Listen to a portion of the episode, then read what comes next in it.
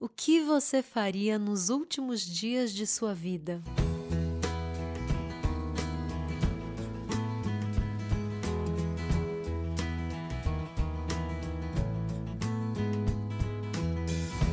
Nós nunca vamos saber quando será o nosso último dia de vida, ou semana, mês, ano, enfim.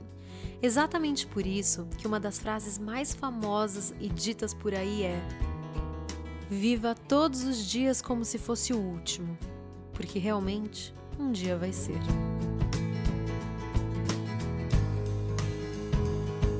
É claro que se a gente vivesse todos os dias como se realmente fosse o último, né? A gente seria muito mais imprudente, menos medrosos, né? E a gente não lutaria tanto assim pelos nossos sonhos, né?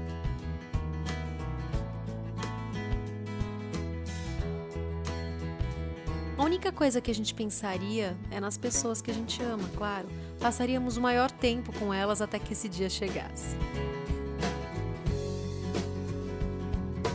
Mas a realidade é um pouco diferente. A nossa vida seria uma loucura se a gente vivesse todos os dias como se fosse o último.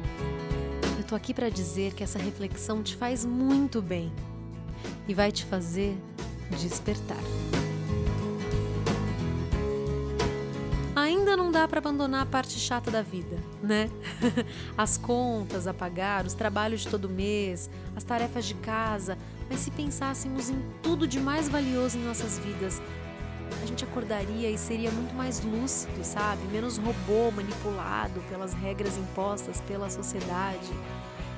A gente prestaria mais atenção ao nosso redor, a gente atenderia uma ligação, né, de alguém querido no meio do expediente porque não importaria somente a produtividade do dia, né?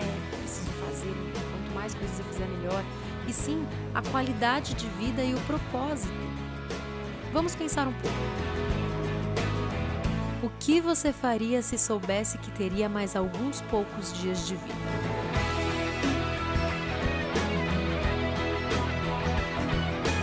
Provável que você queira encontrar as pessoas que você mais ama, e sabemos que são poucas, né?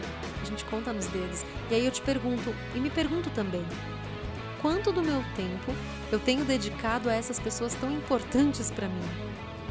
Eu sei que viver a nossa vida como se fosse o último dia é uma loucura, eu já disse antes. Né? A gente se dedicaria apenas às pessoas e nada ao trabalho, nada ao lazer que tanto dedicamos normalmente.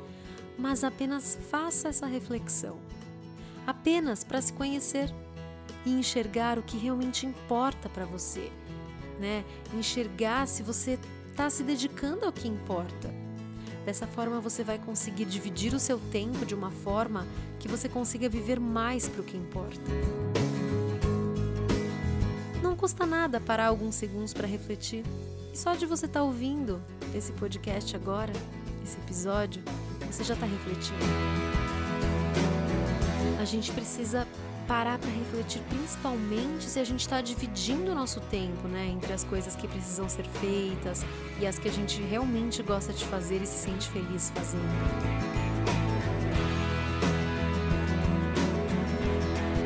Pare para pensar se o trabalho que você escolheu te distancia das pessoas que você ama.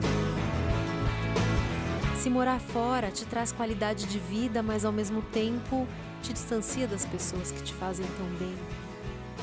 Pare para pensar se a vida que você está vivendo está valendo a pena. Se você tem tempo para se dedicar ao que é mais importante para você. São pequenos questionamentos como esses que podem te trazer muito mais felicidade e contato real com o que mais importa.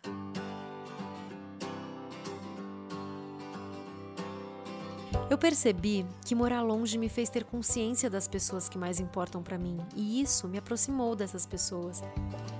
Eu consigo passar muito mais tempo com elas, porque quando elas vêm me visitar, elas não apenas visitam e vão embora, né? Aquela visitinha rápida. Elas passam muito mais tempo comigo do que eu passava quando morava perto. É claro que o longe, a qual eu me refiro hoje, é dentro do Brasil. Então nada que uma hora de voo ou cinco horinhas de carro não resolvam. Eu me dedicava tanto aos amigos e percebi que eles vêm e vão. Sempre vão estar tá lá, na verdade, né? Eles existem para nos ensinar muitas coisas sobre nós, sobre a vida, mas a gente sabe o quanto a nossa família tem um peso maior e muitas vezes a gente se dedica tão pouco a eles, tão menos tempo a eles, né? Eu sei que trabalho é importante, lazer, qualidade de vida, propósito de vida, amigos, diversão, mas observe as suas respostas para a pergunta: o que você faria nos últimos dias de sua vida? E depois disso, reorganize a forma como você está vivendo. Vai valer a pena. A vida é curta demais para a gente se dedicar tanto a um trabalho de muito sucesso ou a conhecer o mundo, ao invés de nos dedicarmos às pessoas que tanto amamos e principalmente a nós mesmos, é claro. Agora, tudo depende do que é importante para você.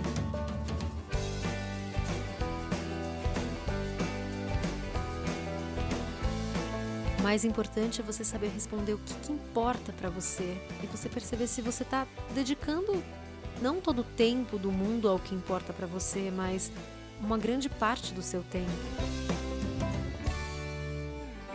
A gente se fala muito de qualidade de vida, mas o que, que é qualidade de vida para você? Tá na hora da gente parar de responder o que todo mundo responde. Ah, não, eu me mudei, né? Eu tô morando fora do Brasil porque eu quero qualidade de vida. Mas espera, qualidade de vida não é igual para todos. O que é bonito, o que é feio, não é igual para todos. Por isso que não existe o certo ou o errado. Existe o certo que te faz feliz. Né? Existe a minha visão que é diferente da sua, que pode ser igual num ponto, diferente no outro, enfim. Mas o que é qualidade de vida para você? É morar num lugar que não tem violência? É morar perto da família? É morar num lugar que tem natureza? É morar num lugar mais vazio? Num lugar mais badalado? É você quem tem que responder essas perguntas. Não se esqueça, o livro mora dentro de você. E para você acessar essas informações, é só silenciar. Bruna Pinheiro